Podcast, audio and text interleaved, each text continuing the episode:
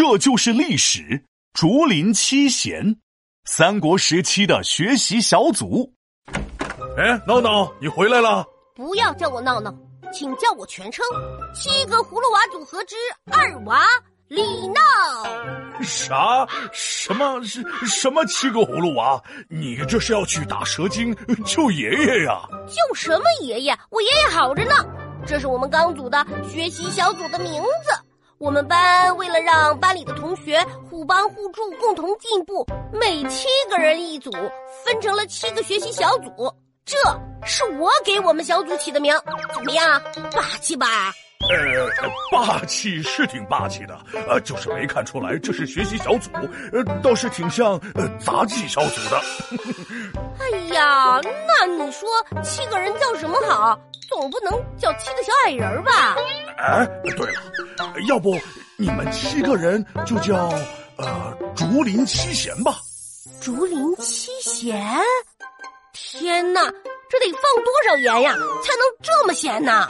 什么乱七八糟的？人家的这个咸可不是酸甜苦辣咸的咸，而是圣贤的贤。这竹林七贤可是历史上鼎鼎有名的学习小组呢。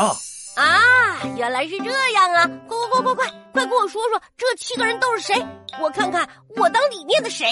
三国时期有嵇康、阮籍、山涛、向秀、刘伶、王戎和阮咸七个大才子。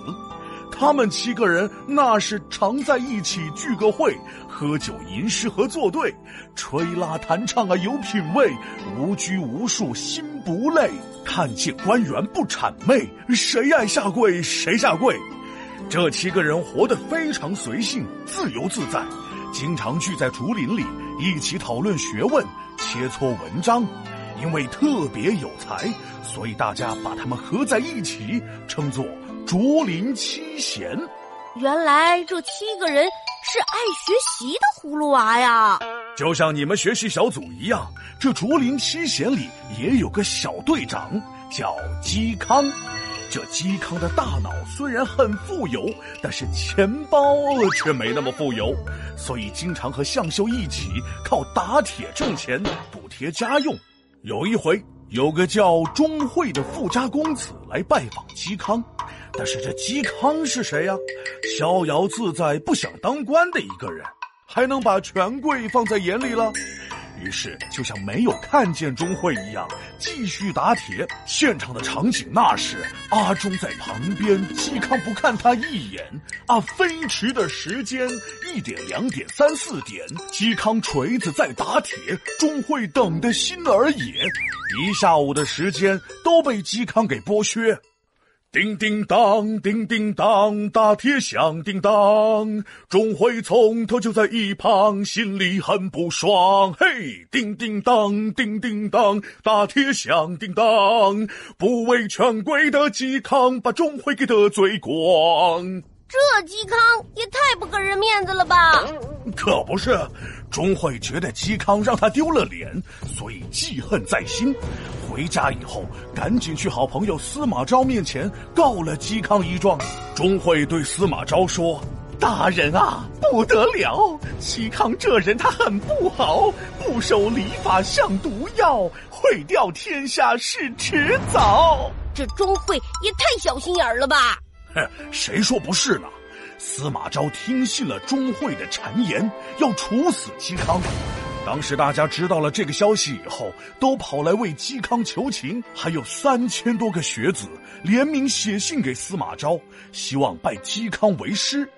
但是司马昭正在气头上，根本不听劝呢。就在行刑前，嵇康回头看到了自己的影子，于是要来了一把古琴，弹奏了生前的最后一曲《广陵散》，然后便被行刑，离开了这个世界。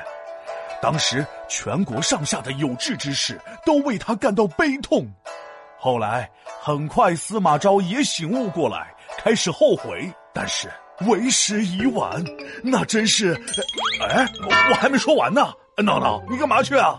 我现在就要叫我们小组的其他六个人出来，我们也要去公园的竹林里学习。皮大龙敲黑板，历史原来这么简单。竹林七贤很有才，自由自在有情怀，不畏权贵不爱财，嵇康傲骨土下埋。